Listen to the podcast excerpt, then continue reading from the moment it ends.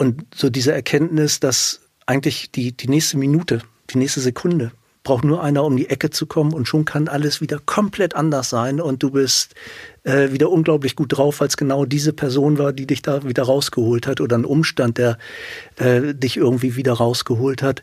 Und äh, so dieses Himmelhoch jaustens zu Tode betrübt, äh, weder das eine noch das andere hat, hat äh, wirklich Bestand. Willkommen bei Queraussteiger, ein Podcast von André Hennen, das bin ich, und German Wahnsinn, mit denen produziere ich das hier. Ich spreche hier mit spannenden Menschen, die ihre Idee umgesetzt haben, die ihr Café eröffnet, ihr Buch geschrieben oder einen ganz neuen Beruf begonnen haben.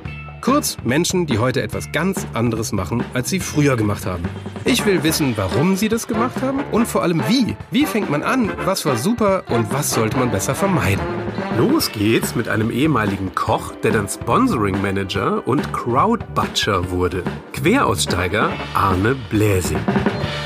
Ja, willkommen. Das Schöne an der Menge an Folgen ist, dass man mittlerweile auch einige Berufe von beiden Seiten betrachten kann. Also Koch oder Gastro zum Beispiel hatten wir bisher zweimal als Einstieg und zweimal als Ausstieg.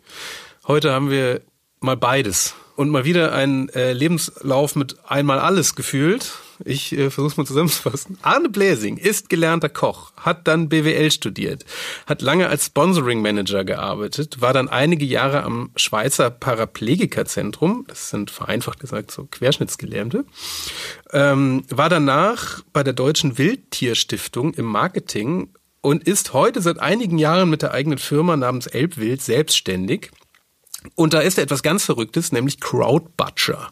Das erzählt er aber gleich am besten selbst, was das ist. Willkommen, Arne. Ja, hallo, André. Ich fange mal äh, ganz einfach an. Warum hast du eigentlich mal Koch gelernt? Ähm, warum habe ich Koch gelernt? Äh, gute Frage. Ähm, also zum einen äh, hatte ich natürlich äh, so die typischen Kinderberufe wie Feuerwehrmann, Polizist, Lokführer und so, die hatte ich schon alle durch und äh, stand eigentlich immer gern schon am Herd und und habe mir immer selber was zurechtgepuzzelt und gemacht und getan. Äh, manchmal sehr zum äh, ja meine Freunde fanden das teilweise nicht so lecker, was ich da zusammengebrutzelt habe für die. Aber äh, es, es war schon immer irgendwo eine Faszination, was man aus Lebensmitteln machen kann, einfach durch die Veränderung des Aggregatzustands. Einfach Hitze, äh, was, was da geht, welche Aromen man herauszaubern kann. Und das war einfach eine Faszination und das, das wollte ich gerne lernen. Ah, und direkt nach der Schule dann da bei einem Restaurant beworben einfach oder wie, wie ging das? Ja, das äh, ist äh, ein bisschen komplizierter. Also ich war zuerst sehr lange auf dem Gymnasium, Betonung liegt auf sehr lange. Ähm, bin dann auf die Realschule gegangen, habe das letzte Jahr auf der Realschule gemacht und äh, dann war es relativ klar, was für einen Beruf sollte ich lernen. Äh, Studium ging da ja nicht mehr. Mhm. Ähm, und dann ist es der Koch geworden. Das war dann für mich sehr, war dann für mich sehr klar. Und wie war das? Ähm, die Lehre war super auf der einen Seite, ernüchternd auf der anderen Seite und ich habe wahnsinnig viel Glück gehabt mit dem Lehrbetrieb, in dem ich war. Klär doch mal beide Seiten. Weil ja. wir hatten also gerade, wie gesagt, wir haben ja schon einige Gastro-Leute hier gehabt und wenn ich, ich jetzt als Nicht-Gastro irgendwas mitbekommen habe, dass das wahnsinnig unterschiedlich immer ist. Also das, da gab es von Anschreien bis zum feinen Künstler, war da immer alles dabei in der Gastro. Das ja, also der, der feine Künstler, der war es in der Lehre eher weniger.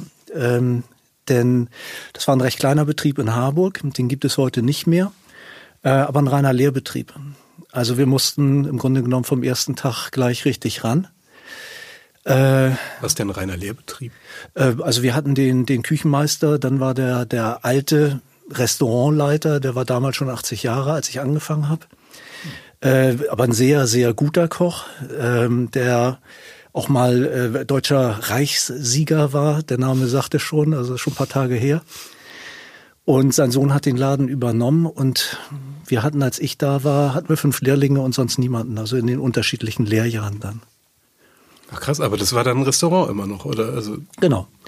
Das war ein reines Restaurant, deutsche Küche, allerdings mit ähm, eine sehr gute Küche, klassische Küche, sehr gute Küche, weil wir alles selbst gemacht haben. Und entsprechend der, ähm, der Lernpegel äh, recht hoch war, weil wir haben äh, keine Dosen gehabt. Äh, wir haben wirklich komplett alles selber gemacht, was es äh, wo heute wieder viele Restaurants hingehen und das mhm. machen. Ähm, auch die ganzheitliche Verwertung von ähm, ganzen Tieren zum Beispiel, was wieder kommt, was auch super ist, äh, aber da werde ich sicherlich später noch ein bisschen was erzählen. Ähm, das haben wir damals auch schon gemacht. Wir hatten nur keine ganzen Rinder. Aber gerade was Wild anging, das haben wir direkt vom Jäger gekriegt, haben es komplett verwertet, haben selber gewurstet und, und, und, und. Also das war der Part, der wahnsinnig spannend war und toll war.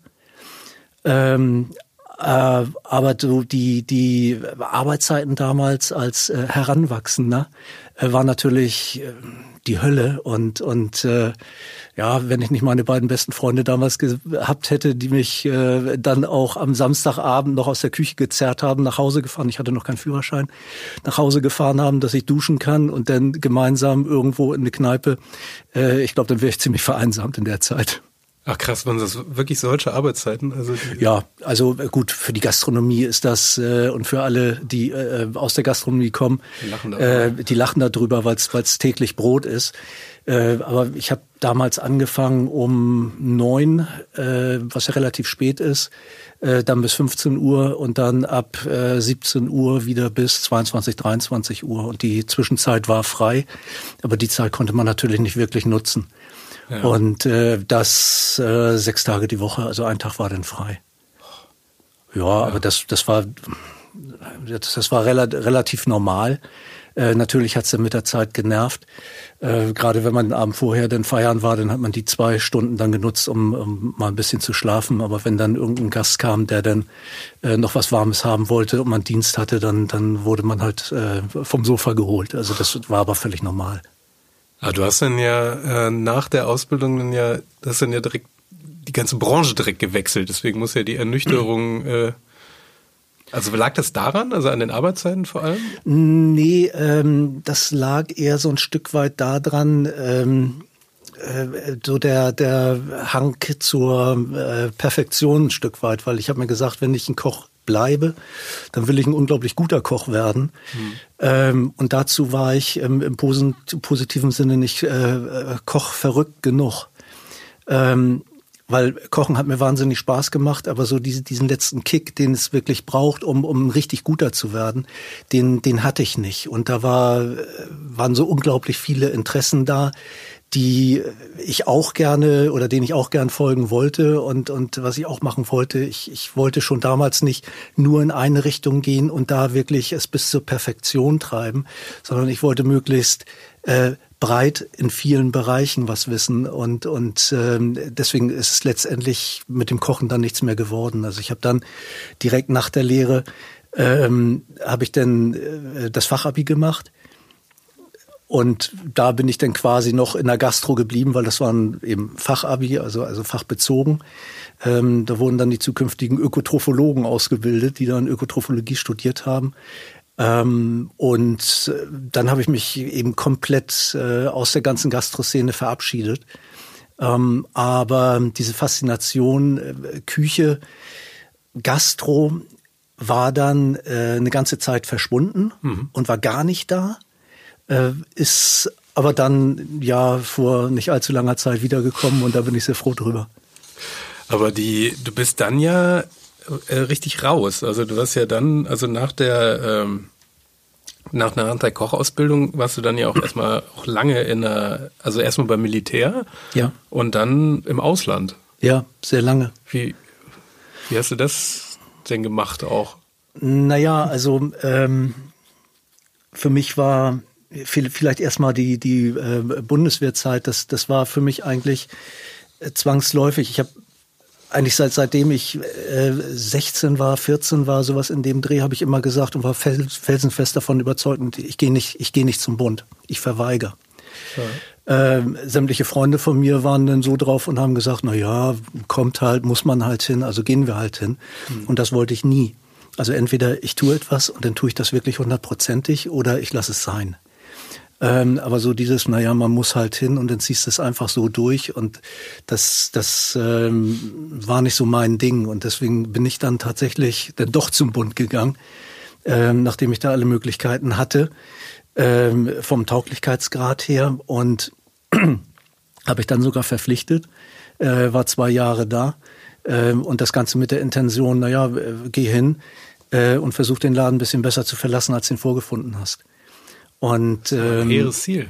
Ja, aber das, das, äh, also wenn man mit dem Ziel rangeht, äh, dann wird vieles leichter, was eigentlich äh, ziemlich bescheuert ist. Und davon gab es genug bescheuerte Sachen.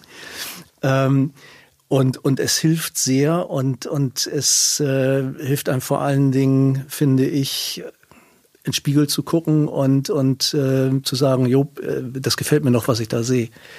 Äh, und dann mache ich nicht das Äußere, sondern das Innere. Ach echt? Also, aber das hat geklappt, deiner Meinung nach? Ja, ich, ich glaube schon. Ich glaube schon, weil äh, letztendlich so über die großen Dinge, äh, die verbessern zu wollen, da können wir gerne drüber reden. Das ist alles wunderbar und alles toll und hört sich dann auch sehr gut an. Aber ich äh, glaube, dass äh, man sehr viel doch auch im Kleinen machen kann und, und äh, das auch muss im, im wirklich kleinsten Umfeld. Aber hast du ein Beispiel? Äh, ja, äh, vielleicht auf, auf die Bundeswehr bezogen ähm, Sachen selber zu machen und zu zeigen, indem man es selber macht, mit gutem Beispiel vorangehen, solche Geschichten zum Beispiel.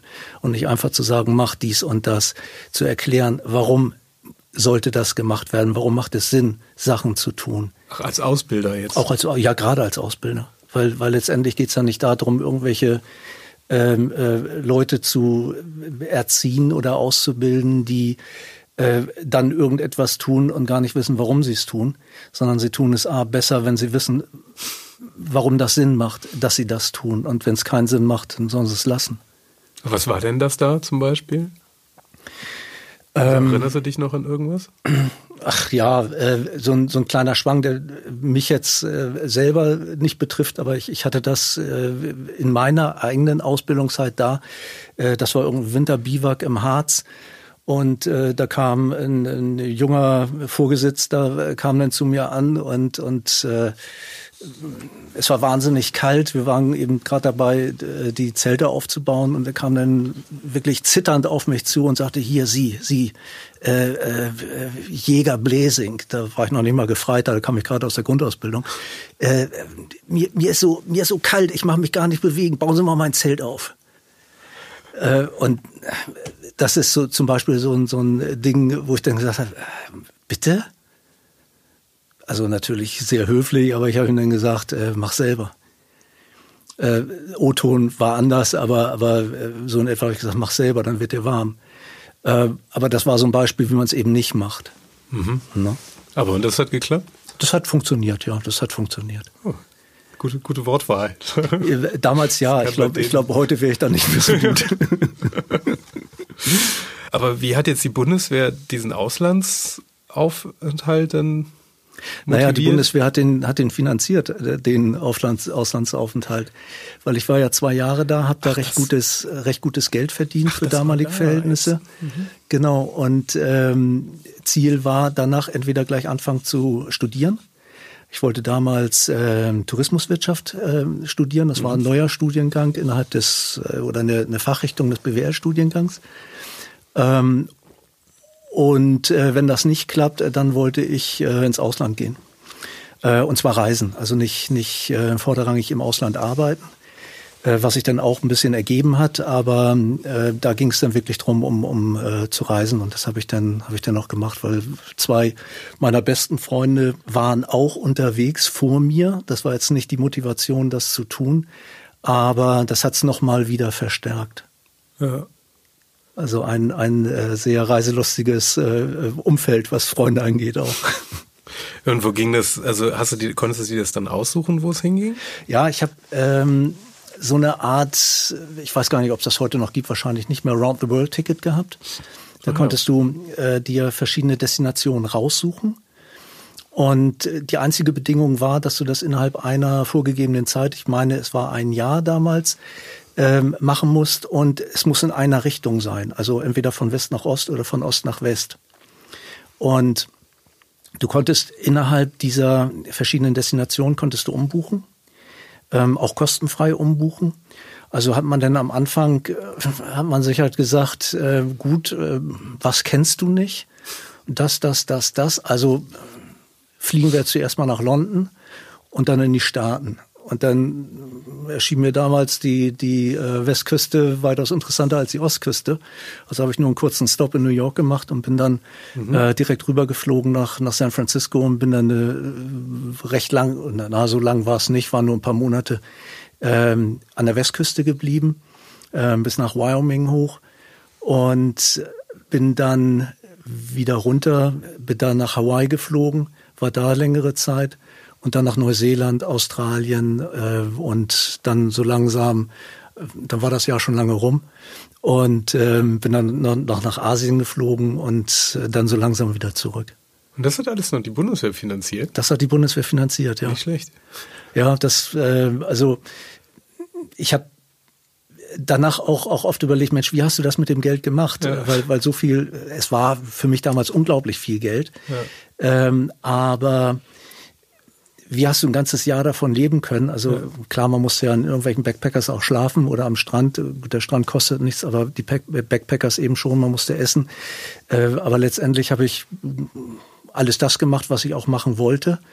Ähm, habe unterwegs dann letztendlich doch ein bisschen Geld verdient. Ähm, aber das war dann eigentlich eher zum Spaß. Aber als Koch oder? Nee, ja, ja, auch als Koch ähm, in, im, in den Marlborough Sounds in äh, Neuseeland. Äh, an einem wunderschönen Ort äh, der Picken hieß. Äh, und und deren Claim war äh, there's, äh, der, der hieß Portage. Ja. und und äh, äh, der der Claim von denen war there's no shortage at the Portage. Und da da habe ich auch ein bisschen gekocht ja. Ach, okay. also bist du einfach hingegangen hier? Ich bin äh, deutscher Koch und äh, wenn ihr Bock habt. Ja, ich, ich hatte, ich hatte in, in Hawaii hatte ich äh, ein Mädchen kennengelernt, die äh, äh, die Birkenstocks trug und deswegen dachte ich, sie sei eine Deutsche und habe sie angesprochen. Äh, sie war eine Neuseeländerin, ähm, hat aber in Konstanz, glaube ich, äh, eine ganze Zeit lang gewohnt, weil da ihr Freund auch war und äh, die sagte dann, wie man das auf Reisen denn halt so macht. Naja, wenn du denn mal da bist, dann ruf an, dann komm rum. Äh, ja, und das habe ich dann auch gemacht. Ich glaube, sie war ziemlich überrascht. Aber die hat, äh, ich glaube, Medizin studiert oder so und, und äh, hat da quasi einen Studentenjob, einen, Ferienjob gehabt. Ja. Und die hat mich dann da quasi eingeführt und hat mich da vorgestellt. Und so ist es dann dazu gekommen, dass ich dann äh, in Porridge äh, gelandet bin erstmal und da, da ein bisschen als Koch gearbeitet habe, ja. Was waren so die beste, also weißt du noch so die, die, die beste Erfahrung von der ganzen Zeit? Von, von der ganzen Reise ja. oder jetzt speziell? Nee, speziell so von der von der ganzen Reise. Also ähm, das, das ist vielleicht, äh, dass man, es ist ja nicht alles alles alt Sonnenschein auf so einer Reise, gerade wenn man allein unterwegs ist. Ja. Das heißt, die meiste Zeit ist man nicht allein unterwegs, weil man Leute trifft, mit denen man dann zusammenreist. Ähm, aber natürlich gibt es dann auch irgendwelche Situationen, wo man, wo man unglaublich traurig ist und, und äh, einfach nicht mehr weiß, wie es weitergeht und, und wirklich Heimweh hat und alles Mögliche. Äh, und so diese Erkenntnis, dass eigentlich die, die nächste Minute, die nächste Sekunde braucht nur einer um die Ecke zu kommen und schon kann alles wieder komplett anders sein und du bist äh, wieder unglaublich gut drauf, weil es genau diese Person war, die dich da wieder rausgeholt hat oder ein Umstand, der äh, dich irgendwie wieder rausgeholt hat. Und äh, so dieses Himmelhoch jaustens zu Tode betrübt, äh, weder das eine noch das andere hat, hat äh, wirklich Bestand. Äh, das ist für mich persönlich, da hat jeder natürlich seine, seine anderen Erlebnisse oder, oder Sachen, die einem wirklich geblieben sind. Aber wenn ich jetzt äh, spontan darauf antworte, dann ist es wirklich das. Ja, wenn man das nicht vergisst, dann sitzt man nie so richtig tief in seinem ja, ja, das, das ist so. Also das, das ist auch eine Sache, die mir neben vielen anderen natürlich äh, äh, da wirklich geblieben ist. Ja. Weil das ist die Faszination des Reisens. Dass man quasi als Fremdkörper irgendwo hinkommt und äh, sofern man offen ist, äh, so unglaublich viel erleben kann. Positives, aber auch natürlich Negatives, ganz klar. Aber, aber nichts hat irgendwo richtig Bestand. Ähm, so ist es mir zumindest ergangen. Ne? Ja, aber das kannst du ja wirklich für alles nehmen. Ja, das, das ist so. ist ja echt eine große Weisheit. Ja, also na Weisheit weiß ich nicht, aber aber das äh, das ist sicher so, ja. Und und das hilft einem, wenn man es wenn man es ein bisschen behält. Ja. Und vor allen Dingen auch diese, diese Lust auf, auf mehr, diese Lust auf äh, etwas Neues zu erfahren, etwas Neues sehen. Ähm, versuchen wirklich offen an, an verschiedene Sachen ranzugehen. Ähm, aber dann auch sehr, natürlich sehr zu differenzieren und, und für sich selber äh, dann den Weg zu finden. Ich weiß nicht, irgendjemand hat mal gesagt, wer, wer für alles offen ist, kann nicht ganz dicht sein. Unglaublich schöner Spruch, äh, der stimmt natürlich da auch. Nicht? Ja. Also, also irgendwo äh, ist man natürlich eine, eine ähm, geformt, mehr oder weniger geformte Persönlichkeit, wenn man auf Reisen geht. Und, und äh, ich finde, dass das Wichtigste ist dann immer dieser, dieser Blick in den Spiegel, dass der, ähm, dass der passt. Und, und dass man das gut machen kann. Aber das trifft nicht nur auf Reisen zu, das, das trifft auf alles zu, im Grunde genommen, was man macht. Du hast dann ja ähm, das ganze Reiseding ja versucht, da nochmal in eine Ausbildung zu gießen. ja. Das war immer so, so ein Vorgespräch ist immer ganz lustig. Okay? Äh, ich frage ja meistens nach einem Lebenslauf und dann ist meistens meine Bitte, wenn es geht, schreib den kompletten Le Lebenslauf oder so. Sag mal auch die Station, die du normalerweise nicht reinschreibst. Und da, und da war hier zum Beispiel eine abgebrochene Ausbildung zum Reiseverkehrskaufmann dabei. Stimmt. ja, die hatte ich schon fast vergessen. die hatte ich wirklich schon fast vergessen. Ja, ähm, also als ich dann äh, insgesamt nach zwei Jahren waren es dann ähm, oder knapp zwei Jahre vom Reisen wiedergekommen bin, ja. äh, war natürlich die Frage, okay, was jetzt tun? Ähm, wieder kochen wollte ich nicht. Ähm, und ich wollte dann aber irgendwas mit Reisen machen, wie, wie man das so sagt, so, ja, ich will irgendwie irgendwas, irgendwas mit Reisen machen, weil das ist ja cool. Äh, damals gab es ganz frisch gerade das, das äh, Studium zum, äh, also ein BWL-Studium, aber Touristikwirtschaft heißt es, glaube ich. Äh, das wollte ich machen. Aber äh, trotz meiner Langzeit, äh, die ich reisen war und der Bundeswehrzeit, war damals war der NC drauf, war der immer noch viel zu grottig, meiner, den ich hatte. Also ich mhm. habe auch mit Wartesemestern keinen Studienplatz gekriegt. Dann habe ich mich normal für BWL ähm, beworben, an eine Studierichtung, die ich nie im Leben machen wollte. Ähm, aber man kann ja so viel denn damit machen, wenn man das, mal das fertig ist, Das ist ja nicht gelogen. naja, naja. naja, jedenfalls habe ich dann gesagt, gut, aber wenn du keinen Studienplatz kriegst, ähm, dann, äh, weil du willst ja irgendwas mit Reisen machen, ja. ähm, dann bewirbst du dich als Reiseverkehrskaufmann. Äh, und das habe ich dann auch gemacht und, und habe dann verschiedene Tests gemacht und siehe da, ich habe sogar, ich, ich habe eine Lehrstelle gekriegt. Und ähm, als ich die dann gekriegt habe, hatte ich erstmal ein unglaublich schlechtes Gewissen, weil, weil die Leute, die mit mir den Test gemacht haben, die habe ich ja kennengelernt. Und ähm, da waren wirklich Leute dabei, die, das war deren größter Herzenswunsch, diesen Job zu machen. Und ich habe ihn eigentlich nur so, naja, halt besser als nichts ähm, gemacht. Und ja, dann hatte ich diesen diesen Studienplatz, äh, Quatsch, diesen diesen äh, Ausbildungsplatz, habe den dann auch angefangen ja, ich glaube, ich war drei Wochen oder vier Wochen dabei und dann äh, hatte oh, ich einen ja. Studienplatz, ja. Und dann, dann äh, hatte ich halt den schweren Gang und habe gesagt, ich brech ab. Das war zu dem Zeitpunkt das erste in meinem Leben, was ich überhaupt an Ausbildung irgendwie abgebrochen hatte. Und äh, ja, und dann äh, habe ich mir nur gesagt, na ja, dann wie lief das Gespräch? Kriegt es äh, ja wenigstens der, der ihn unbedingt haben wollte, weil der war sozusagen mein Nachrücker. So, und, und okay. da hat's einen, ja einen guten getroffen. ja, das Gespräch weiß ich nicht mehr. Ich, ich weiß nur noch, dass, dass die Leute wahnsinnig, wahnsinnig enttäuscht waren. Hm. Ähm, und äh, ich fand die vier Wochen eigentlich auch ganz gut, aber ich wollte halt lieber studieren. Hm. Und äh, das, das war's dann eigentlich. Ja, ja. ja, und dann kam halt das äh, glorreiche BWL-Studium in Bremen. Wieso so glorreich? Ja, weil, weil das äh, ja im Grunde genommen äh, eine Studienrichtung war, die wo es genug Fächer gibt, die mir überhaupt keinen Spaß machen und die ich auch nicht, ja, bis heute nicht bin. Und, und das äh, Grundstudium war, war schlimm. Es war die Hölle für mich, mich da durchzukämpfen. Aber Echt, dann nach warum? ja, da waren dann so Fächer wie Mathe und wie Statistik und wie äh, allgemeine BWL. Gut, das ging noch. Ähm, äh, VWL war auch nicht unbedingt meins. Also interessant wurde es dann für mich erst, als ich dann mit Ach und Krach das äh, Vordiplom bestanden hatte und ähm, dann in den Hauptstudiengang gekommen bin. Und, und da wurde es dann wirklich interessant, Oder war es denn Marketing, da war es Personalwirtschaft, das machen ja alle die, die hm, mit den eigentlichen BWL-Fächern nicht so viel zu tun haben, sagt man. Und ähm, da wurde es dann wirklich interessant und da hat es dann auch echt Spaß gemacht. Oh. Und wie, äh, dann warst du da ja auch, also Personalwirtschaft und Marketing, wobei die beiden ja auch schon sehr unterschiedlich sind.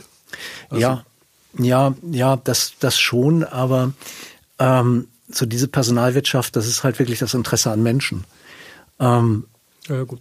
Und an der Ausbildung von Menschen. Das, das äh, hat eine Faszination, finde ich, weil, weil jeder Mensch ist unterschiedlich und äh, wie man auf die Leute zugeht, wie man äh, Menschen fördern kann, ähm, wie man sie fordern kann, was man nicht kann, wo man Leute, also klassisches Thema für die Personalentwicklung letztendlich, ähm, wo setze ich diese Person am besten, auf welchen Job setze ich sie, dass sie da auch passt. Mhm.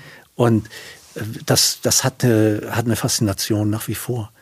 Und ähm, von daher hat das gut gepasst. Und Marketing, das ist halt so ein, ja, ist halt so ein, so ein schönes Fach, äh, was so ein Allrounder-Fach ist. Und, und da kann jeder mal ein bisschen mitreden.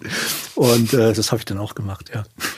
Was war denn aus dieser Personalwirtschaft? Weil das ist ja ganz spannend, weil der Podcast hier, da geht's ja eigentlich, das ist ja auch so ein im Berufe Schwerpunkt, deswegen mhm. würde mich da jetzt mal nochmal, würde ich nochmal gerne nachbohren. Also was war denn da so deine, deine Erfahrung oder die, die du da so rausgenommen hast aus dem Studium oder aus der Zeit, aus dem Personalmanagement, was jetzt interessant war, also was, wie man Leute am, wo, wo Leute vielleicht am besten merken, dass sie da jetzt gerade richtig sind oder eben auch nicht? Ja, das war eigentlich weniger das Studium. Kam eigentlich eher später dann äh, in der Zeit, in der ich selber auch dann äh, Vorgesetzter war und selber in der Verantwortung stand, irgendwelche Teams zusammen zu ähm, packen, äh, zu friemeln, die eigentlich gar nicht zusammenpassen am Anfang ähm, die äh, oder wo die wo die einzelnen Mitarbeitenden äh, auf komplett falschen Positionen sitzen, äh, die sie auch schlecht machen, wo sie wirklich schlecht performen, aber wiederum äh, auf einer anderen Position extrem gut waren innerhalb des Teams. Und äh, also die, das kam erst später, muss ich sagen, so in der in der eigenen Verantwortung dann wirklich zu gucken, okay, wo setze ich die Leute hin? Äh, wie kann ich mit den Leuten reden? Wie kann ich auf die Leute zugehen, so dass sie es auch verstehen? Das ist wieder dieses Ding. Äh, ich kann es auch befehlen, aber dann mhm. wird es nicht mitgetragen mit den Mitarbeitenden, sondern letztendlich geht es darum, äh, dann die die Menschen zu überzeugen davon, dass es Sinn macht, zumindest das andere Mal auszuprobieren. Ja, wie merkt man das als Außenstehender? Also als Halbaußenstehender? Naja, äh, als Vorgesetzter sollst du ja eigentlich nicht Außenstehender sein. Äh, du sollst ja eigentlich mit drin sein und, und äh, durch, durch viele, viele Gespräche, natürlich auch durch, je nachdem, wo du sitzt, durch das äh, Verifizieren von Zahlen, ähm, bringt deine Abteilung, je nachdem, was es für eine Abteilung ist oder, oder wie äh, das organisiert ist, performen wir gut, performen wir schlecht. Und wenn schlecht performt wird, dann, dann äh, musst du irgendwelche Stellschrauben machen. Die können ja unterschiedlichst sein. Ja. Und eine davon ist eben zu schauen, äh, sind die Mitarbeitenden auf den richtigen, richtigen Positionen, können sie da einen guten Job machen?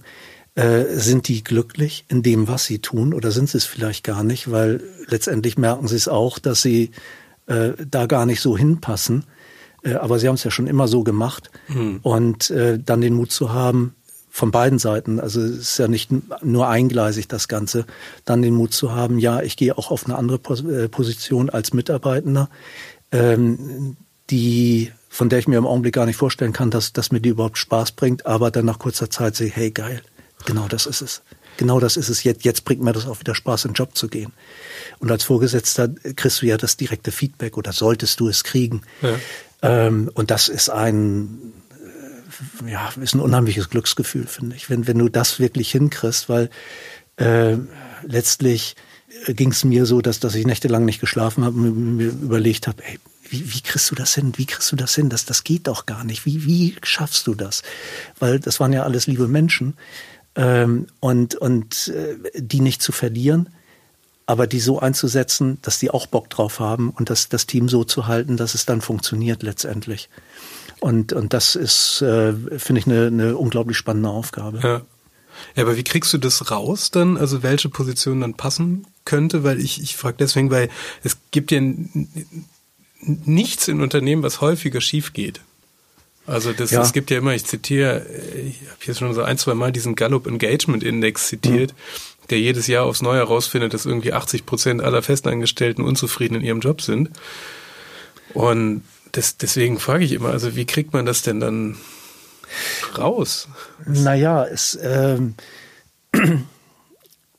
also ich kann es ja nur von, von mir aus sagen und, und ich habe es äh, gemacht. Also es gibt auch genug Fälle, wo es überhaupt nicht funktioniert hat, davon mal ganz abgesehen. Mhm. Ähm, aber das sind halt sehr viele Gespräche. Das sind wirklich mhm. sehr viele Gespräche, dass, dass du rauskriegst, auch, auch äh, nicht nur Jobgespräche, auch sonst, dass, dass du die familiäre Situation hast. Ich erinnere mich an, an einen ähm, Mitarbeitenden, der äh, nur 40 Prozent arbeiten durfte, weil er einen Unfall hatte und äh, hatte aber Kundenkontakt, hat Projekte betreut, wo er ständig Kundenkontakt hatte, also am Telefon. Und die, die Kunden haben ihn angerufen in seinen Projekten. Mhm. Ähm, und er war aber nur 40 Prozent da, konnte auch nicht mehr, es ging nicht. Ähm, und die Kunden waren unzufrieden, weil der Mitarbeitende nicht da war. Er war selber unzufrieden, weil er keinen guten Job machen konnte, weil er eben nicht da war, war überfordert und, und, und, und. Und das war äh, nicht nur ein, ein Fundskerl, sondern äh, auch ein guter, ein richtig guter. Mhm. Ähm, und Später hat er dann einen anderen Job gemacht, wo er eben nicht mehr diesen direkten Kundenkontakt hatte, nur noch sehr eingeschränkt. Und äh, alle waren zufrieden. Die Kunden waren zufrieden, dass, dass äh, sie besser betreut wurden und ständig betreut wurden. Ähm, und er äh, hatte diesen Druck nicht mehr, ständig da sein zu müssen, obwohl er es nicht konnte. Also das, mhm. das äh, ist so ein, ein kleines Beispiel einfach nur. Das hast du ja in, in wirklich einigen Firmen dann, dann äh, gemacht. Also du bist ja relativ oft in der, also zumindest in der Anfangszeit ja gewechselt. Ähm, wie, was war denn da jetzt eigentlich so das Spannendste aus dieser Zeit, also aus diesen, aus den Firmen, also als Marketing und Personalwirtschaft in den verschiedenen Firmen? Also im Grunde genommen in jedem Job was anderes. Also ähm, ich war ja ähm, oder ich habe ja angefangen nach dem Studium mit ähm, Event Marketing mhm. und Below the Line Marketing. Äh, und das war eine unglaubliche Faszination, weil auf, auf, einmal war man unglaublich wichtig. Wir hatten wahnsinnig Geld äh, zur Verfügung, wo man heute auch sagen würde, mein Gott, so ein Haufen von, naja, nicht Kindern mehr, aber aber äh, die spielen da rum mit so viel Geld, dass das ist ja wohl nicht möglich. Da, da ging es um, um Skateboarding, da ging es um um äh, Snowboard-Events äh, und so weiter und so fort, Windsurfen, Surfen. Äh, also per se schon mal ein cooles Umfeld. Ja. Dann hatten wir äh, gar nicht weit weg von hier. Äh, wir sind ja jetzt hier auf dem Hamburger Kiez. Äh, hatten wir äh, unser unser Büro das war ein Penthouse, äh, unglaublich cool. Äh, über das ganze Surrounding hier erinnert mich auch ein bisschen daran, muss ich sagen. Äh, unheimlich cool, eben das ganze Geld und, und wir sind irgendwo hingekommen und, und ja, es hat einfach Spaß gemacht. Man, man hat das gemacht, was mhm. ähm, man schon immer machen wollte, hatte die, die, hatte eben auch das Geld zur Verfügung, das zu tun. Das, das war da so die Faszination. Ja. Äh, dann später bei der Expo, ähm, da äh, war ich ja zuständig für das Merchandising Offsite, also alles, was nicht auf dem Weltausstellungsgelände war. Äh, da war es ganz was anderes, da war es die Internationalität. Da sind wir äh, zum Mittagessen, also während der Expo-Zeit der eigentlichen, das war so der Schnack, wo wollen wir zum Mittag hin heute? Ach, lass mal nach Jordanien. Ähm, ja, Kaffee, oh, trinken wir in der Schweiz. Also das waren die verschiedenen okay. Pavillons, die wir da hatten. Und das war so diese, diese Faszination, die, die da waren. Nicht? Ja. Und äh, dann später, dann bin ich ja in die Schweiz gegangen, war, war sehr lange, also dann wirklich in der Schweiz, nicht im Pavillon, sondern ja. wirklich in der Schweiz. Ähm, habe da zuerst auf Agenturseite gearbeitet, habe dann gewechselt, äh, immer im Sponsoring-Bereich, habe dann gewechselt zum, zum, äh, zu der größten Brauerei in der Schweiz. Ähm, Und da war es äh, natürlich auch diese, diese Faszination des ganzen Umfelds. Du, du bewegst dich in VIP-Bereichen, ähm, du bewegst dich oder sprichst mit Leuten, die man normalerweise nur aus äh, Funk und Fernsehen kennt. Und das hat eine Faszination bis zu einem gewissen Grad. Also ich kann ja immer nur von mir reden. Nicht? Ja. Oder es hatte eine Faszination zu, zu einem gewissen Grad, weil die Leute kennt man sonst ja wirklich nur irgendwelche ähm, Vips, man, man bewegt sich im gleichen Umfeld, wird geschätzt, aber auch da natürlich wird man selber geschätzt oder wird das Geld geschätzt, was man mhm. eigentlich im Hintergrund hat und ja ausgeben will und die anderen wollen das haben. Ähm, aber äh, da ist dann irgendwann irgendwann auch mal Feierabend und und äh, das war's dann bei mir ja auch. Aber wie sieht so ein typischer Arbeitstag im Sponsoring-Management aus? Um es mal, wer es gar nicht kennt. Naja, so ein, so ein typischer, also ich frage mich gerade, ob es den gibt, diesen typischen Tag im, im äh, Sponsoring-Management, weil letztendlich ist natürlich sehr viel Büroarbeit. Das ist nicht nur in VIP-Bereichen äh, VIP abhängen, äh, ist sehr viel Büroarbeit. Du ähm, überprüfst oder du solltest deine eigenen Produkte, deine eigenen Marken kennen. Die, die Botschaft, die du rüberbringen willst, solltest du kennen. Und dann suchst du dir die entsprechenden ähm, ähm, Kommunikationsträger aus. Und das kann denn zum Beispiel Fußball-Bundesliga sein, das kann zum Beispiel äh, Skisport sein, das kann irgendwelche Kulturevents sein, etc. pp. Also, also wo befindet sich deine Zielgruppe? Ähm, was sieht deine Zielgruppe? Im, Klasse, äh, Im Grunde genommen ist es klassisches Marketing, bloß eben auf den Sponsoring-Bereich bezogen. Und dann äh, gehst du in die Verhandlungen mit den Unternehmen. Mhm. Äh, im, im, besten Fall als Sponsoring Manager, eigentlich Voraussetzung, äh, solltest du wissen, wo wirkt deine Marke am besten, wo kommst du am besten an deine Zielgruppe ran. Äh, also auch das klassische Marketing, wobei ich vom klassischen Marketing ähm, solides Halbwissen habe, aber mehr auch nicht. Ja. Ähm, und äh, gut, dann gehst du halt in die in die Verhandlungen mit den äh, Vereinen, mit wem auch immer oder den den Kultureinrichtungen, ähm, handelst die äh, die Markenpräsenz aus, die Produktpräsenz aus und das wird dann entsprechend umgesetzt. Und was, wie sieht es dann aus? Also jetzt als Außenstehender könnte man ja sagen, okay, der klebt sich dann das Logo auf den, also bei Formel 1, die ja so eine wandelnde Plakatwand sind, da ist es ja, glaube ich, noch am offensichtlichsten. Und jetzt Social Media Profile sind es heute eher. Und was macht man da alles? Ja, gut, äh, ich muss gestehen, der ganze Social Media Bereich, äh, da war ich schon lange nicht mehr im Job drin, also zumindest nicht in dem Job drin, als das denn alles kam. Und da habe ich wirklich äh, noch weniger als, als Halbwissen. Äh, da bin ich komplett raus äh, was das angeht. Das, das ist einfach so. Das ist wahrscheinlich auch eine, eine Frage, oder das ist ganz sicher eine Frage des Alters. Äh, aber um jetzt zu ja, sehen. Wie war es damals? Hm? Also, also wie war es da? Bei dir? Naja, äh, da ging es hauptsächlich um die um die klassischen Sportarten. Also jetzt in der Schweiz äh, äh, bei der Brauerei, da waren's äh, war es Eishockey, weil Eishockey extrem stark ist äh, in der Schweiz äh, nach wie vor.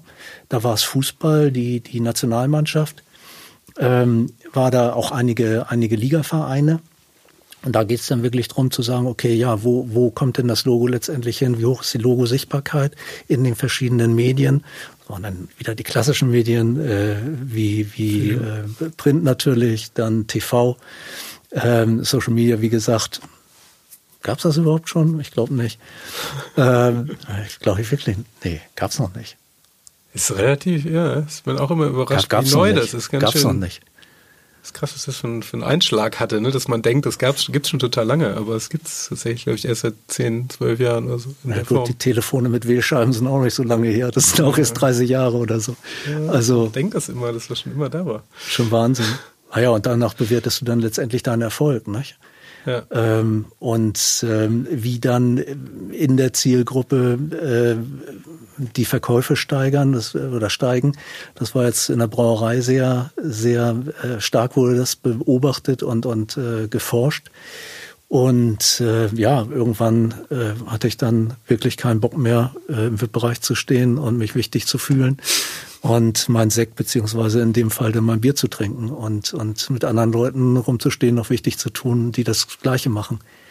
Und das war dann, war dann irgendwann, irgendwann war, war die Zeit einfach vorbei. Hm. Das war so ein, ja, mehr oder weniger war das so ein Gefühl, einfach zu sagen, so, ja, komm, gehst jetzt hin, morgens Äh, nach dem Aufstehen gehst jetzt hin, machst deinen Job, ja, macht ja Spaß, ist ja in Ordnung, aber was so diese, diese, ja, ich weiß nicht, ob das jetzt zu, zu overdone ist, aber diese Sinnfrage in Anführungszeichen war, warum machst du das eigentlich? Und, und ich habe halt dann irgendwann festgestellt, dass ich absolut keine Motivation mehr daran finde, dass wir hey, zwei Hektoliter Bier mehr verkauft haben. Also das war, war irgendwann vorbei. Mhm. Und äh, obwohl das natürlich eine, ja, gut, ein schön weiches Sofa war im übertragenen Sinn, mhm. kriegst du ein gutes Geld. Den Job kannst du auch mittlerweile und kennst sehr viele Leute. Äh, hast deine, hast deine Verbindung, weißt, in welchem Netzwerk du dich umgibst und, und spätestens dann, ähm, und das zog sich auch so ein bisschen durch jeden Job, habe ich mir gesagt, komm, was Neues. Mhm was Neues, was, was für dich jetzt in diesem Augenblick mehr Sinn macht als das, was du bisher machst. Und dann mit, mit allen positiven Effekten, aber natürlich auch mit den negativen Effekten, weil du komplett neues Netzwerk aufbauen musst, quasi als Newcomer wieder neu irgendwo reinkommst. Ähm, und dir im Grunde genommen alles, na nicht alles, aber, aber sehr vieles neu erarbeiten musst. Aber das äh, macht auch gerade die, die Spannung dann wieder aus. Ja, und vor allem auf dem Level dann komplett wechseln, das fällt man ja auch wirtschaftlich erstmal ordentlich tief, oder? Ja, ja, das schon, aber das ist, finde ich, eher eine Nebensache. Also äh, das, äh, also für mich, äh, ich will da keine Allgemeinweisheiten loslassen, um Gottes Willen. Nee, du sitzt ja hier. Aber, aber, aber, aber das, für mich war das immer so, dass mir das relativ egal war. Ja. Auch ähm, klar muss man dann mit den Konsequenzen leben, das muss man aber mit allem, was man tut, egal was man tut. Ähm, und wenn es dann finanziell heißt, äh, für einen gewissen Zeitraum, ähm, von dem man ja noch nicht weiß, äh, wie lang der äh, sein wird, aber dann den Gürtel enger zu schnallen, das, das gehört halt dann zu der Entscheidung mit dazu.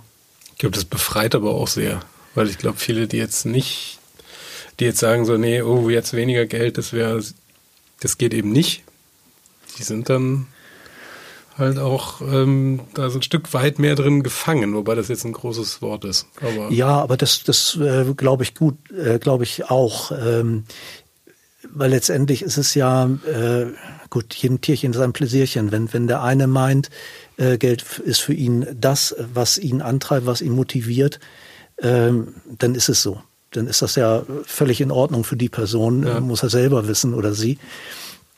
Ähm, für mich ist es das nicht. Es ist in Anführungszeichen nur Geld. Ähm, das ist wichtig, natürlich klar, logisch. Jeder hat seinen Lebensstandard, den, den er halten will oder bis zu einem gewissen Grade dann, dann downsizen will. Äh, das ist völlig klar, aber, aber es ist nur Geld. Mhm. Und ich glaube, das, da gibt's äh, sicherlich verdammt viele Sachen, die unglaublich wichtiger sind als, als Geld. Äh, wobei, wie gesagt, Geld ist wichtig, gar keine Frage. Du bist dann ja, zum, da musste ich erstmal äh, googeln, was, also ich hatte es vorher noch nicht gehört, das Schweizer Paraplegikerzentrum. Ah, okay, ja. Und Paraplegiker sind, das sind Querschnittsgelähmte. Ja, genau. Also es gibt Para- und Tetraplegiker. Das äh, werden unterschieden nach dem, nach dem, nach der unterschiedlichen Höhe des Bruches der Wirbelsäule. Oh. Also Tetraplegiker, wenn ich das noch richtig in Erinnerung habe, ähm, äh, können zum Beispiel, äh, haben keine Handfunktion mehr, äh, können nicht richtig greifen also ist ein sehr hoher Bruch der Wirbelsäule, äh, in der Regel im Halswirbelbereich. Und Paraplegiker, da ist der Bruch tiefer und dann gibt es unterschiedliche Abstufungen, äh, ab welchem Wirbelknochen äh, der Bruch dann äh, äh, stattgefunden hat. Genau, äh, Schweizer Paraplegikerzentrum, das war eine, äh, eine unheimlich, unheimlich tolle Zeit. Ähm, Wie bist weil, du darauf gekommen? Ich, das, das war ja direkt nach, äh, nach der Brauerei ja. und nach dem VIP-Bereich. und da war dann äh, die Frage nach, nach dem Sinn, war da sehr äh, ja. im Fokus bei mir. Klingt danach. Ja, es war auch so, war auch wirklich so. Und äh, da ging es dann, oder da wurde dann ein, ein äh, Leiter der Anlasskoordination, schönes Schweizer Wort, äh, gesucht, äh, quasi Eventmanagement und, und Kongresswesen ja. ähm, wurde da, Seminar- und Kongresswesen wurde da gesucht. Und ich habe gesagt, oh, komm, das könnte ja so eigentlich passen, aber äh, hat die Anzeige gesehen, war, war eine ganz normale Bewerbung über eine Anzeige, haben mich dann aber dann doch nicht beworben und dann kam diese Anzeige aber immer wieder. Und äh, dann habe ich mir gesagt, irgendwann gesagt, naja, komm, dann bewirb dich da einfach mal. Ja. Und siehe da, ich habe dann äh, eine äh, auch ein Werbungsgespräch gekriegt. Bis zu dem Zeitpunkt hatte ich mich auch noch nicht wirklich damit beschäftigt, äh, muss ich ganz ehrlich sagen. Ich habe mich halt mal beworben, ähm, wusste auch nur grob, was die denn da so machen. Also das ist die zweitgrößte Stiftung in der Schweiz, also das ist schon eine Hausnummer. Ähm, gegründet äh, von äh, äh, Guido Zech, der da auch eine Lichtgestalt ist, auch mit ein paar Schatten. Aber äh, eine einzelne Person hat das Ganze gegründet. Also auch das wusste ich zu dem Zeitpunkt noch nicht. Und dann bei diesem Bewerbungsgespräch ähm, bin ich da erstmal reingekommen und das ist ein Akutspital, also ein Akutkrankenhaus äh, und lebenslange Reha wird da gemacht.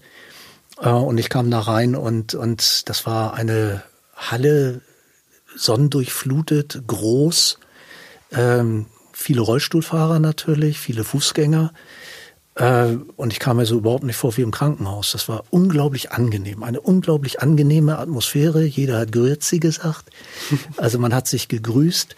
Ähm, die Leute waren unglaublich nett. Hört sich jetzt so ein bisschen wie Paradies an. Ganze Paradies war es da nicht, aber wie in jedem Job. Aber äh, eine, eine tolle Atmosphäre. Und das Bewerbungsgespräch war auch sehr offen, sehr, sehr locker. Und dann wurde ich irgendwann mal gefragt, na ja, stellen Sie sich vor, Sie, Sie kriegen jetzt wirklich diesen Job. Ähm, haben Sie sich überlegt, dass Sie jeden Tag mit Querschnittgelähmten arbeiten? Haben Sie sich das gut überlegt? Und dann, dann habe ich eben auch nachgedacht und, und darüber hatte ich wirklich nicht nachgedacht und, und meinte dann so, naja, äh, wenn ich in drei Monaten schlecht davon träume, dass ich hier arbeite und, und ein Problem damit habe, dann, dann habe ich einen falschen Job erwischt, dann, dann muss ich wieder gehen. Mhm. Und äh, ich hatte dann nach drei Monaten kein, äh, habe nicht davon schlecht geträumt und das war genau der richtige Job, weil es gab, glaube ich, keinen Job in meinem Leben, den, wo ich wirklich mehr über mich selber und mein Verhältnis zur Behinderung gelernt habe als da in diesem Schweizer Paraplegikerzentrum. Was hast du da gelernt? Naja, äh, das, das war so das gesamte Verhältnis zur Behinderung. Äh, da waren zum Beispiel solche, ähm, solche Situationen, dass Ich, äh, äh, ich habe damals sehr, bin sehr intensiv gelaufen, also, also gejoggt, äh, bin Marathons gelaufen und, und, und, und, weil da war äh, auch das Ausbildungszentrum für die ähm, äh, Schweizer Spitzensportler, was äh, den paralympischen Sport angeht. Also mhm. solche Leute wie Heinz Frey haben da trainiert und auch gearbeitet, Marcel Hug und so weiter und so fort. Und also wirklich die Top-Athleten, auch weltweit die Top-Athleten. Äh, und das hat mich so angespornt, dass ich dann auch sehr viel gelaufen bin, bin ich davor schon, aber da dann natürlich noch mehr. Mhm. Und äh, eines Tages habe ich dann irgendwie Tempoläufer auf der Bahn gemacht. Und äh, da war auch ein Rollstuhlfahrer, der da auch immer seine Runden gedreht hat und mhm. trainiert hat. Und äh, ich habe mir dann wirklich die ganze Zeit während des Laufens gesagt, Mensch, ich kann mich gar nicht aufs Laufen konzentrieren. Wenn ich fertig bin, ist der ja wahrscheinlich auch fertig äh, ich gehe duschen. Der geht ja auch duschen. Oh scheiße. Hoffentlich ist dem das nicht unangenehm, mit mir zusammen in der Dusche zu sein. Mhm. Das, das war wirklich diese ganze Stunde oder wie lange ich da laufen war, habe ich mir Gedanken darüber gemacht. Äh, es, es kam dann natürlich so, wie es kommen sollte. wir waren zusammen fertig. Ähm, und wir waren dann natürlich auch zusammen in der Umkleide, auch in der Dusche. Und, und als ich da unter der Dusche stand, er saß unter der Dusche natürlich, da ist mir das wirklich wie, wie Schuppen von den Augen gefallen. Das, das ganze Problem, das hatte ich. Er hatte überhaupt kein Problem. Für ihn war das komplett normal. Mhm. Aber ich hatte das Problem. Und das, das war so natürlich ziemlich am Anfang, als ich da angefangen habe. Äh, aber das war so ein, so ein absolutes Aha-Erlebnis. Mhm. Dass, dass äh, dieser äh, gekünstelte Umgang äh, mit, äh, mit Behinderung, den, den viele Leute haben, den, den ich auch lange hatte, äh, diese, diese Berührungsängste, äh, dass sie völlig überflüssig sind. Hm. Völlig. Also auch wenn andere Situation, ähm, die ganzen Kollegen saßen im Sommer draußen an einer langen Reihe, sehr eng. Mhm. Corona-Zeiten kaum noch vorstellbar, aber wir saßen sehr eng zusammen ja. natürlich. Darunter eben auch noch äh, ein Rollstuhlfahrer. Das war jetzt zufälligerweise auch der derselbe, mit dem ich da unter der Dusche war. Ähm, und dann stand eine Kollegin auf, die hinterste Ecke und zwängte sich durch und sagte dann so, ähm, ja, nee, nee, ihr braucht nicht aufzustehen, ihr braucht nicht aufzustehen. Ich, ich, ich komme schon durch, ich komme schon durch. So, in dem Augenblick erstmal kurzes betretenes Schweigen, weil der Rollifahrer saß da ja natürlich auch. Und, und er guckt nur und sagt, ey, wegen dir fange ich mit so einem Scheiß gar nicht erst an. Natürlich alle lachten und, und dann war diese ganze Situation in nichts wieder aufgelöst. Und, und sowas ist halt irgendwie jede Woche mal passiert oder, oder alle paar Tage passiert. Und so diese, diese Normalität, ja. das war äh, eine sehr schöne Erfahrung. Ja, dann warst du noch in, danach, nach der Zeit, warst du beim Universitätsspital in Zürich? Ja, ja, das war. Wie dahin? Genau. Ja, also ich habe äh, zwischendurch äh, war ich dann mal wieder auf Reisen. Ähm, ich bin dann mit meiner Frau äh, einmal ums Kaspische Meer gefahren mit dem Auto. Ja. Äh, also Rumänien, Ukraine, Kasachstan äh, oder Ukraine erst dann, dann nach Russland, also über die Krim dann nach Russland rein. Ähm, also Sachen, die man, die man heute so auch nicht mehr machen könnte. Mhm.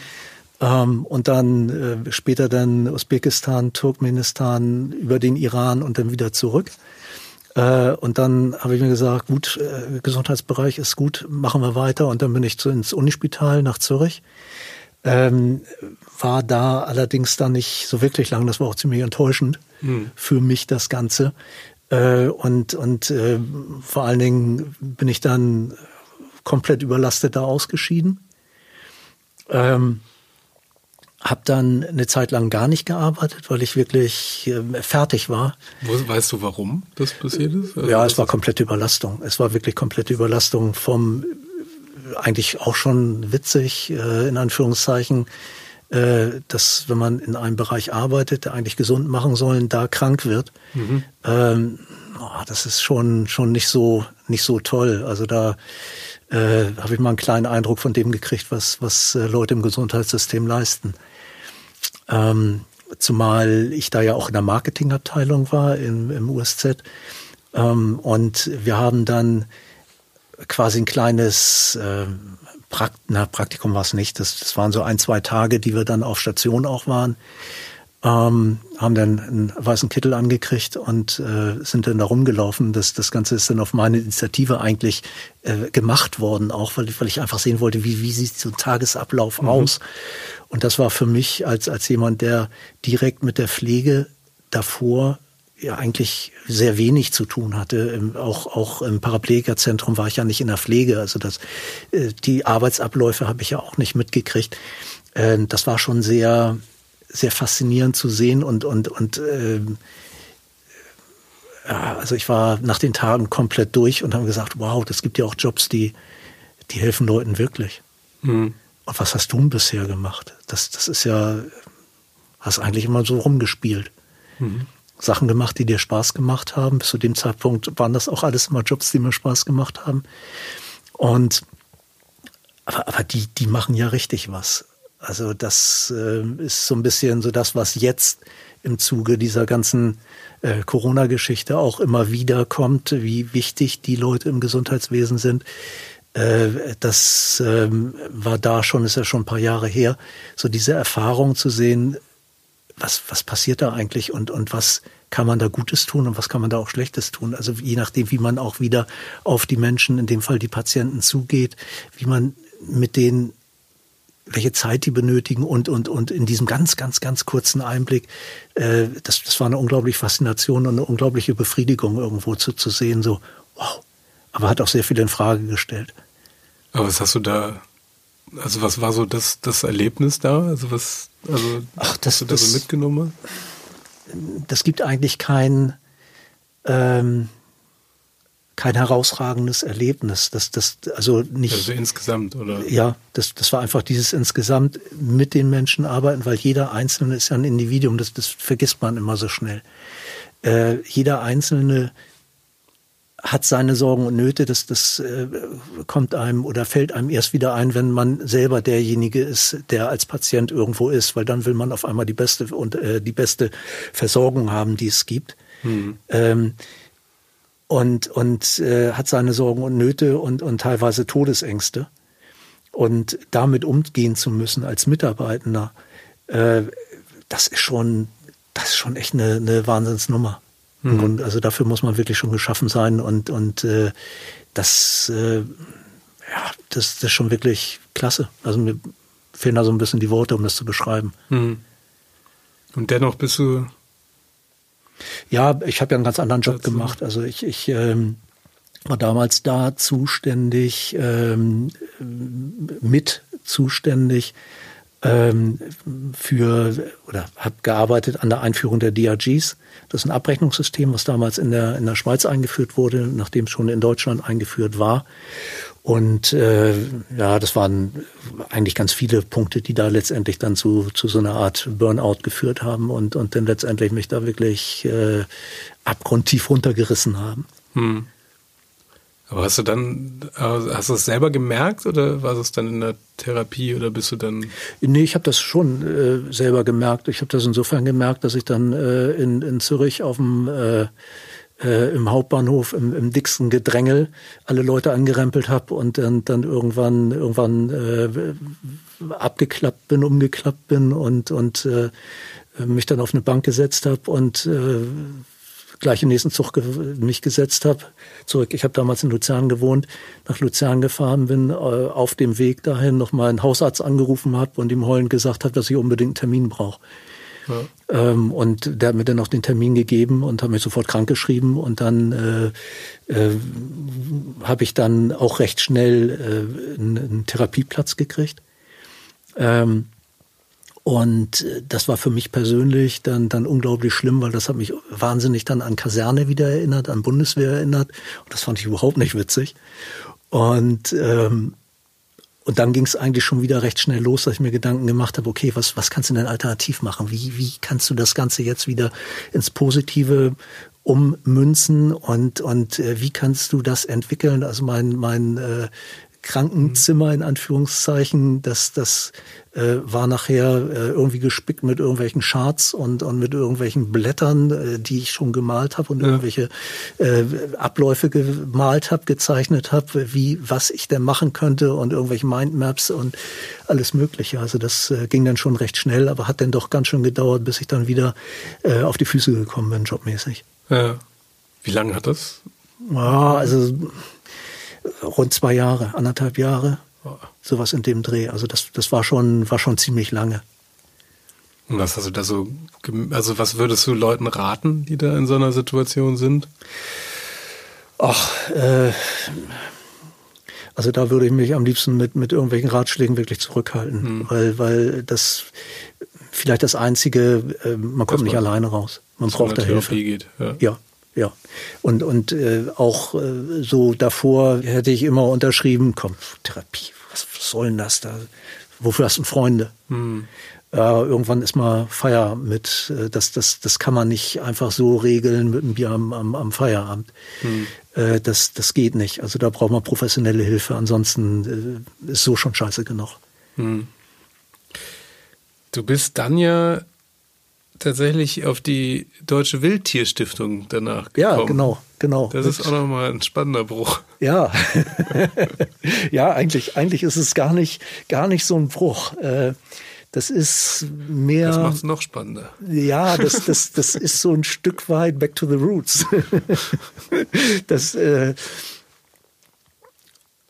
vom Gesundheitswesen zur Wildtierstiftung ist ein Bruch, ja klar. ähm, aber das ist im Grunde genommen wirklich ein großer, großer Kreis, äh, den ich da Gastro gemacht habe. Nee, davor noch, davor noch. Oh. Weil, weil als, als, äh, also ich bin im Süden von Hamburg groß geworden und äh, hatte immer einen wahnsinnigen Naturbezug. Ähm, einmal zur, zur Jägerei weil mein ähm, verstorbener bester Freund war ein unheimlich passionierter Jäger und der äh, mit dem bin ich früher mal losgegangen, dann dann äh, Verwandtschaft äh, waren schon immer Jäger. Also ich glaube, ich habe mein mein erstes meinen ersten Hasen habe ich glaube ich mit fünf Jahren aufgebrochen. Also äh, wirklich schon immer irgendwie dabei gewesen. Ich habe früher die Schule geschwänzt als Grundschüler, habe mich ins ins Feld gelegt und und habe geguckt, wo da die die äh, die Feldmäuse rumlaufen und und fand das viel interessanter als zur Schule zu gehen und solche Geschichten. Also mhm. äh, unheimlicher äh, Naturbezug. Und das ist nie ganz weggegangen. Also die, die Jägerei, Yachtschein und sowas, das war lange komplett äh, durch. Also in der, eigentlich der ganzen Zeit in der Schweiz.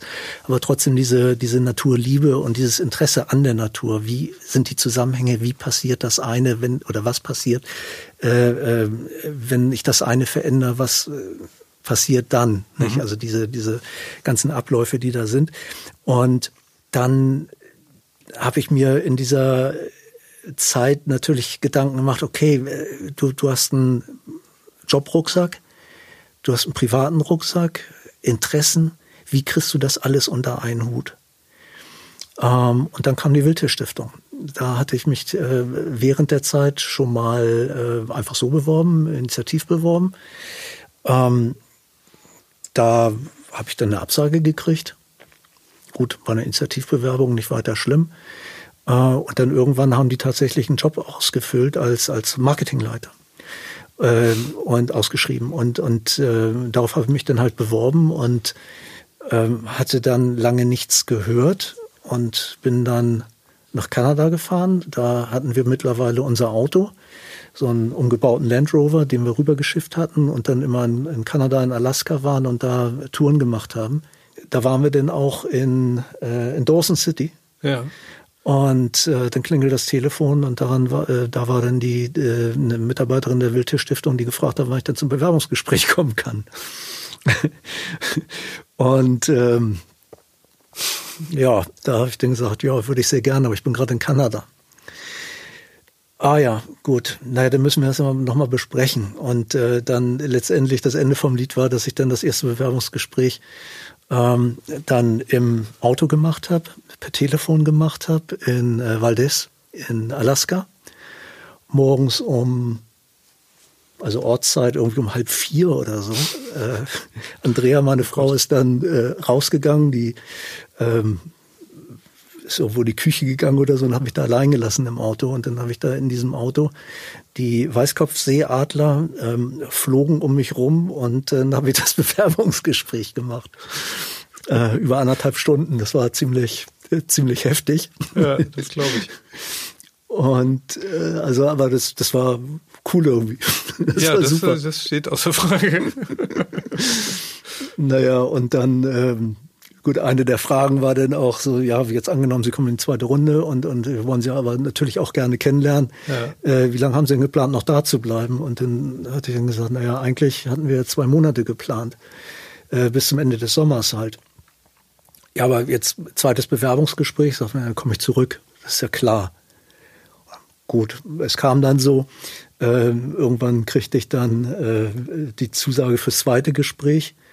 Und äh, ja, dann brach die Hektik aus. Dann haben wir ganz schnell äh, den Flug umgebucht und dann bin ich so mehr oder weniger direkt vom Flugzeug äh, in die Wildtierstiftung und habe da dann das zweite komplett übermüdet, noch halb krank äh, dann das zweite Bewerbungsgespräch gemacht, aber es hat dann geklappt. Ja, gut, wenn man das dann in dem Zustand schafft, dann schafft man es auch. Ja, also spätestens nach dem zweiten Gespräch habe ich gesagt, never, never ever. Ja. Das, das wird. Aber wie war, ähm, ähm, da hast du dann ja auch das Marketing gemacht und genau. dann, und um mal den, ähm, das ist dein, dein Lebenslauf so äh, sehr reichhaltig. Ich muss gerade ein bisschen tatsächlich mal auf die Zeit gucken gerade. Das war irre. Ähm, du hast dich ja dann selbstständig gemacht mit, also das, wenigstens mal das Thema äh, Wild blieb gleich. Ja. Und ich hatte ja im Intro gesagt, ähm, du bist Crowdbutcher, was das heißt. Und das war, fand ich jetzt auch ganz interessant, weil wir hatten ja auch schon eine vegane Köchin und alles hier. Ah, okay. Und, ähm, und dann war so, äh, wie jetzt ein Schlachter oder so reinpasst, aber ich so wie ich das verstanden habe, ist es so, dass du tatsächlich die Tiere in einem, in einer wirklich, also wirklich natürlichen Umgebung halt jagst. Und du jagst die Tiere auch erst, wenn sie eigentlich komplett verkauft worden sind. Ist das ungefähr so? Äh, ungefähr. Okay, dann, dann stell das Un Ungefähr. Äh, also das, das sind äh, zwei verschiedene Sachen. Also einmal Wild. Also wir vermarkten Wildfleisch. Das wird tatsächlich gejagt, also kein Gatterwild und nur auf der Ansitzjagd. Aber das, äh, dieses Crowdbutching, das sind Rinder. Ähm, die brauchen wir aber nicht zu jagen, weil die sind schon im Gatter. Ja. Ähm, aber die sind ihr ganzes Leben im Gatter und sind nicht im Stall. Also mhm. die werden auf der Wiese, werden sie geboren. Sie leben ihr ganzes Leben auf der Wiese. Und das sind, also wenn ich sage das ganze Leben, dann sind das drei bis vier Jahre. Ähm, Im Vergleich vielleicht dazu ein, ein, äh, ein Masttier, ein Mastrind, was wirklich nur im Stall gehalten wird und richtig gemästet wird. Ähm, kein Auslauf hat, wird 180 Tage alt, also das so zum Vergleich. Also die Tiere. So kurze Zeit werden. Ja, oh, krass. ja, ja dann, die wachsen halt wahnsinnig schnell, machen Muskelmasse und dann werden sie geschlachtet, klassisch. Ähm, und die Tiere von, von den Bauern, mit denen ich zusammenarbeite, ähm, die brauchen diese Zeit, diese drei bis vier Stunden, äh, äh, Jahre natürlich, äh, diese drei bis vier Jahre brauchen die auch, weil das Fleisch, das wächst natürlich im Sommer mehr im Winter nehmen sie wieder ab. Da werden sie zugefüttert, aber da kriegen sie eben nicht so viel zu fressen. Äh, Im Sommer wächst das Fleisch wieder mehr und dann nehmen sie wieder ab. Also das ist das natürliche Muskelwachstum im Grunde genommen. Deswegen brauchen sie die Zeit auch, um Muskelmasse anzusetzen.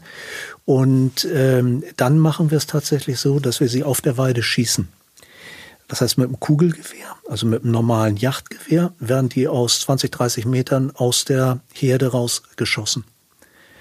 Und ähm, dann brechen sie zusammen, dann werden sie aufgehängt, also an den Hinterläufen werden sie dann hochgehängt, werden gestochen, damit sie ausbluten können. Der Tierarzt ist dabei und erst dann werden sie transportiert, fünf Minuten ins nächste Dorf, weil da ist dann der Schlachthof. Ah. Also das ist das Prinzip. Und dieses Crowd-Butching, ähm, sie werden erst geschossen, wenn sie äh, komplett verkauft sind. Das heißt, wir haben Pakete, zwei verschiedene Größen, das sind so fünfeinhalb und, und sechseinhalb Kilo in etwa. Da ist alles drin, vom Hack bis zum Tomahawk Steak. Und erst wenn, wenn äh, ein ganzes Tier quasi verkauft ist in Form dieser Pakete, dann wird es geschossen. Also wir teilen uns ein Rind. Das heißt, wenn ich jetzt ein Paket bestelle, müsste ich erstmal warten, bis es bis die sozusagen bis alle das Tier komplett gekauft haben. Genau. Und dann, also es kann auch Wochen dauern. Ja, es dauert Wochen. Es dauert Wochen. Also ja. wenn ähm, in der Regel ist es so, dass wir äh, ein Newsletter verschicken an die Newsletter-Abonnenten. Darin wird angekündigt, wir wollen äh, jetzt haben wir gerade ein, äh, heute wird's gerade geschossen, äh, ein ähm, äh, deutsches schwarzbuntes Niederungsrind. Äh, dann wird erklärt, was das ist. Das ist eine aussterbende Haustierrasse. Wird erklärt, warum es nötig ist, dass auch die äh, geschossen werden und, und äh, verarbeitet werden. Was für Tiere das sind, die Pakete natürlich und so weiter und so fort. Äh, wenn du dann sagst, okay, ich möchte das große Paket haben, dann ähm, warten wir tatsächlich, bis es komplett vermarktet ist. Es dauert in der Regel eine Woche. Ähm, und dann wird der Auslieferzeitpunkt avisiert und das ist in der Regel sind das so drei bis vier Wochen ab Start dieser Bestellrunde. Also du musst auf dein Fleisch warten, das, mhm. das ist so, ja. Wie kommt man denn auf so einen Job?